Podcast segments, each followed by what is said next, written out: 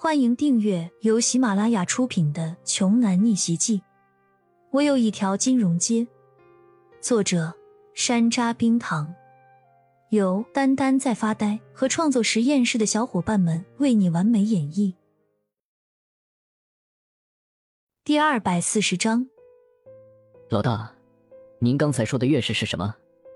他怎么突然就让我们进来了？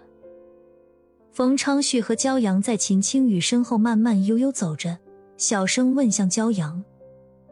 骄阳低声说：“我是说他来了，大姨妈，被我说中了，这不就让我们进来了？”冯昌旭瞪大双眼，低声惊呼：“老大，您真神了！您怎么看出秦青雨来了大姨妈的？您有透视眼吗？”透视眼倒是没有，不过是中医的基本技能而已。可以通过观察下睫毛边缘与下眼皮之间有没有条线状浅黑色的明亮带，也可以通过观察两眼的上下眼睑，如果眼睑发黑，也是来了大姨妈。通过这个手段还可以判断有没有带下病。骄阳低声解释道：“有吗？我看着秦青雨的脸色很好的，就姿色而言，和李欣嫂子不相上下了。”冯昌旭的眼睛像一个扫描器，从上到下审视着。骄阳拍了一下他的脑袋，说：“你是在看我说的症状吗？秦青雨花了淡妆，我只能看出一点痕迹。真正让我确定的是她那暴脾气，来大姨妈的女生脾气都不好。”两人说完，相视一笑，模样极为猥琐。抱歉了，本小姐天生就这暴脾气。秦青雨的声音像是来自九幽之地，冰冷无比。令骄阳和冯昌旭打了一个哆嗦。对不起，是我多言了。骄阳收起笑容，郑重的道了一个歉。冯昌旭也连说对不起。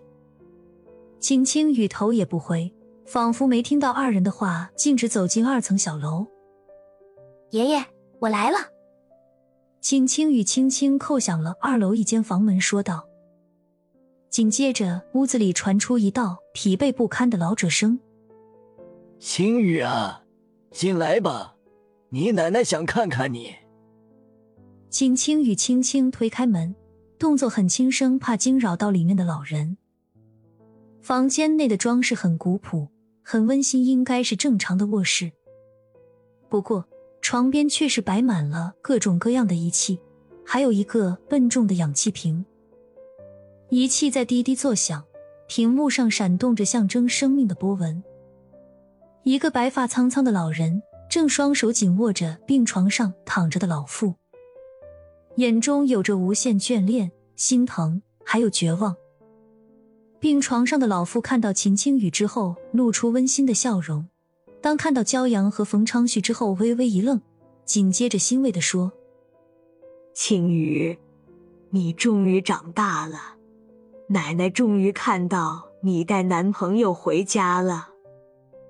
秦聪听到后也扭头看向门口，当看到冯昌旭之后，眼中升起怒火。老伴儿，我先和孙女孙女婿出去谈谈。说完，起身就硬拉着秦青雨和骄阳出了房间。在客厅，秦聪眼中燃烧着怒火。冯昌旭。我说过了，我不想谈生意。你今天还来，是什么意思？青雨，你知道你奶奶身体不好，还带外人来，打扰到你奶奶休息，怎么办？秦青雨只能低着头，默默承受爷爷的怒火。行了，趁我还没发火，你们快滚，不然地皮的事永远也别想。秦聪大手一挥，直接下了逐客令。冯昌旭的暴脾气也上来了，伸着脖子想和秦聪理论一番。明明他和骄阳们好意来做客，他们一句话没说就要赶他们走，是怎么回事？骄阳按住冯昌旭的肩膀，开口说：“秦老先生，我们今天并不是来谈生意的，只是来看看老夫人的。看什么看？我们家的事和你们有关系吗？”秦聪的怒气还没消，说话还是那么冲。秦青雨轻声说：“爷爷，骄阳是一名中医，他想来看看奶奶的病，所以我才让他们进来的。你真的中医吗？青葱疑惑的看了看骄阳，说：“好吧，我也不管你是不是中医，有这心就好。从现在开始，你就是青雨的男朋友了。”本集播讲完毕，想听更多精彩内容，欢迎关注“丹丹在发呆”。